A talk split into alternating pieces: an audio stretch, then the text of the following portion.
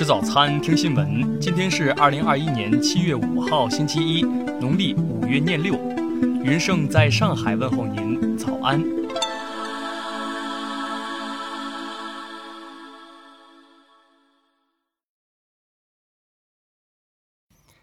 首先来关注头条消息。世界卫生组织近日发出警告，目前全球新冠疫情正处于非常危险的阶段，德尔塔变异毒株已在至少九十八个国家和地区出现，并且还在继续变异和进化。各国需要持续不断评估和调整公共卫生措施。由于印度近来实施较为严格的防疫封锁措施。日增确诊已从五月高峰时的超过四十万例降至目前的五万例以下。不过，毒株传播、疫苗接种率较低等因素，使得印度疫情形势仍不容乐观。美国已经有二十多个州不再每天进行疫情数据更新，专家担忧这可能会增加人们错误的安全感。法国和意大利的德尔塔毒株占比都在上升。法国目前的新增确诊病例中，变异毒株感染病例约占三分之一，在意大利新增确诊病例中占比达百分之二十二点七。听新闻早餐知天下大事，下面来关注国内新闻。四号十四时五十七分，经过约七个小时的出舱活动，神舟十二号航天员圆满完成全部既定任务。航天员刘伯明、杨洪波安全返回天河核心舱。国家网信办昨天通报，滴滴出行 APP 因存在严重违法违规收集使用个人信息问题，已通知应用商店下架，并要求滴滴出行科技有限公司认真整改。近日来，一则航天投资控股有限公司董事长张涛谋求推荐院士不成，殴打国际宇航科技院王进年院士和吴美荣院士，致其重伤的消息热传。昨天，中国航天科技集团通告已对张涛停职并展开调查。近日，重庆市政府授予王洪旭、许林胜、张广荣见义勇为先进个人称号。六月一号。三人在长江中救起两名落水儿童，王洪旭不幸罹难。近日，民政部关停了今年第四批非法社会组织网站，包括中国人民文艺家协会、中国教师继续教育协会等十一家非法组织。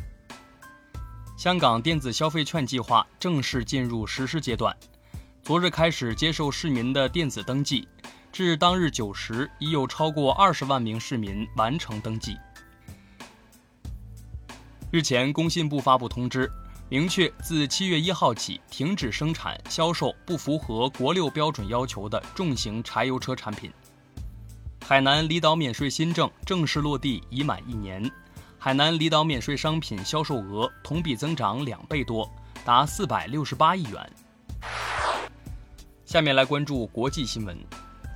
四号十一时三十分左右，菲律宾军方一架载有八十五人的运输机坠毁，已导致四十五人死亡，包括三名平民。目前仍有五名士兵下落不明。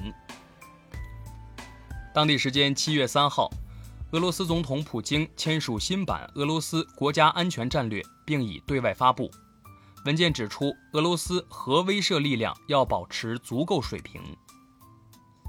不久前返回美国的俄罗斯驻美大使安东诺夫表示，美国将继续对莫斯科采取施压政策，包括在人权问题上施加压力。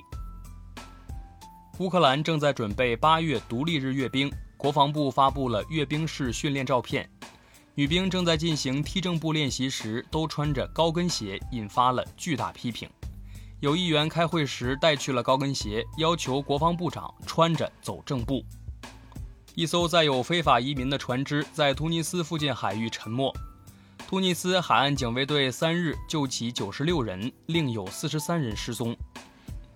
三号，白俄罗斯举行各类活动庆祝国家独立日暨二战中从德国法西斯占领下解放七十七周年。日本静冈县三号发生泥石流，已导致两人死亡，截至目前仍有大约二十人下落不明。美国南卡罗来纳州两名分别为八岁和九岁男孩被控枪杀一名男子。当地警方说，六月二十三号，两人从背后射杀了正驾驶拖拉机的受害者。下面来关注社会民生新闻。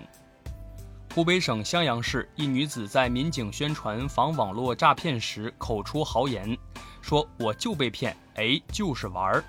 谁知两周后，她即到派出所报警，称遭遇电信诈骗，损失二十余万元。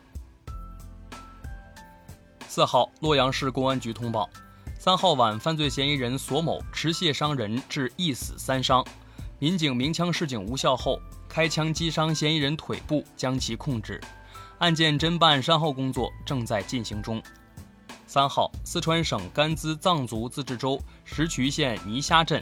有网民在街上拍到正在奔跑的棕熊，专家提醒，棕熊攻击力极强，遇到后应马上逃跑躲避，并及时报警。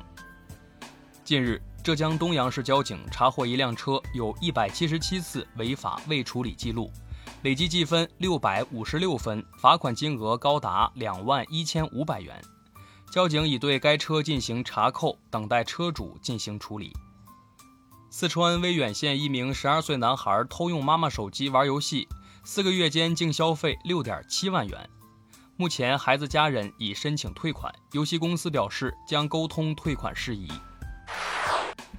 最后来关注文化体育新闻。五号至八号，第五届中国围棋棋圣战决赛将在洛阳白云山举行，卫冕冠军柯洁将与挑战者十月进行三番棋的争夺。美洲杯八分之一决赛，阿根廷三比零大胜厄瓜多尔，梅西打入一粒任意球，他共打进五十八个任意球，是现役最多球员。抗疫题材电影《中国医生》昨天在武汉举行首映，近千名医务工作者、公安干警、抗疫一线人员、学生代表受邀观影。英国自然通讯发表一篇研究论文预测。到二一零零年，全球海平面将上升一米，生活在海拔低于两米地区的人数可能增至四点一亿人。以上就是今天新闻早餐的全部内容，咱们明天不见不散。